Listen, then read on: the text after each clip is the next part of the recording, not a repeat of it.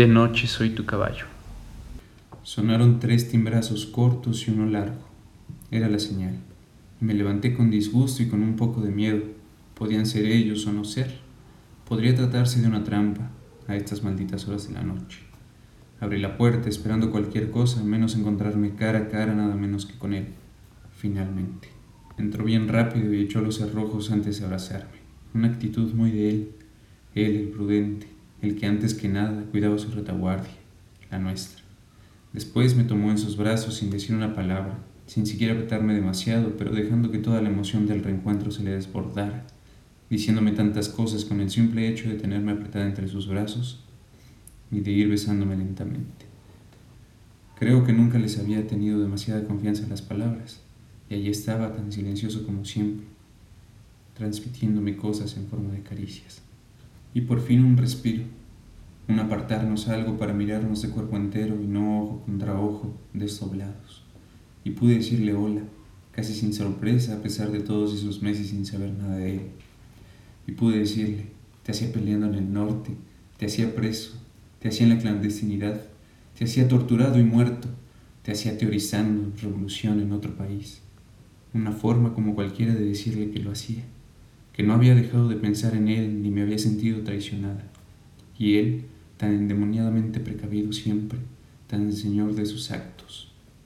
Cállate, chiquita, ¿de qué te sirve saber en qué anduve? Ni siquiera te conviene. Sacó entonces a relucir sus tesoros, unos quizá indicios de que yo no supe interpretar en ese momento. A saber, una botella de cachaza, un disco de Gal Costa. ¿Qué habría estado haciendo en Brasil? cuáles serían sus próximos proyectos, qué lo habría traído de vuelta a jugarse la vida sabiendo que lo estaban buscando. Después dejé de interrogarme. Cállate chiquita, me diría él. Vení, chiquita, me estaba diciendo, y yo opté por dejarme sumergir en la felicidad de haberlo recuperado, tratando de no inquietarme. ¿Qué sería de nosotros mañana, en los días siguientes? La cachaza es un buen trago, baja y sube y recorre los caminos que debe recorrer y se aloja para dar calor donde más se le espera. Gal Costa canta cálido, con su voz nos envuelve y nos acuna, y un poquito bailando y un poquito flotando, llegamos a la cama y ya acostados nos seguimos mirando muy adentro. Seguimos acariciándonos, sin decidirnos tan pronto abandonamos a la pura sensación. Seguimos reconociéndonos, reencontrándonos. Beto, lo miro y le digo, y sé que ese no es su verdadero nombre, pero es el único que le puedo pronunciar en voz alta. Él contesta, un día lo lograremos, chiquita, ahora prefiero no hablar. Mejor que no se ponga él a hablar de lo que algún día lograremos y rompa la maravilla de lo que estamos a punto de lograr ahora, nosotros dos, solitos. Anoche eu sou tu caballo, canta de golpe Gal Costa desde el tocadiscos. De noche soy tu caballo, traduzco despacito, y como para envolverlo en magia, sino dejarlo pensar en lo otro. Es un canto de santo, como la macumba. Una persona en trance dice que es el caballo del espíritu que la posee, es su montura. Chiquita, vos siempre metiéndote en esoterismos y brujerías. Sabes muy bien que no se trata de espíritus, que si de noche sos mi caballo es porque yo te monto, así, así, y solo de eso se trata. Fue tan lento, profundo reiterado, tan cargado de afecto que acabamos agotados. Me dormí teniéndolo a él encima todavía. De noche soy tu caballo. Campanilla de mierda del teléfono que me fue extrayendo por oleadas de un pozo muy denso. Con gran esfuerzo para despertarme fui a atender pensando que podía ser Beto.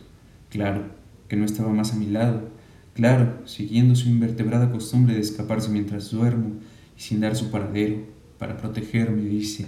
Desde la otra punta del hilo, una voz que pensé podría ser la de Andrés, del que llamamos Andrés, empezó a decirme.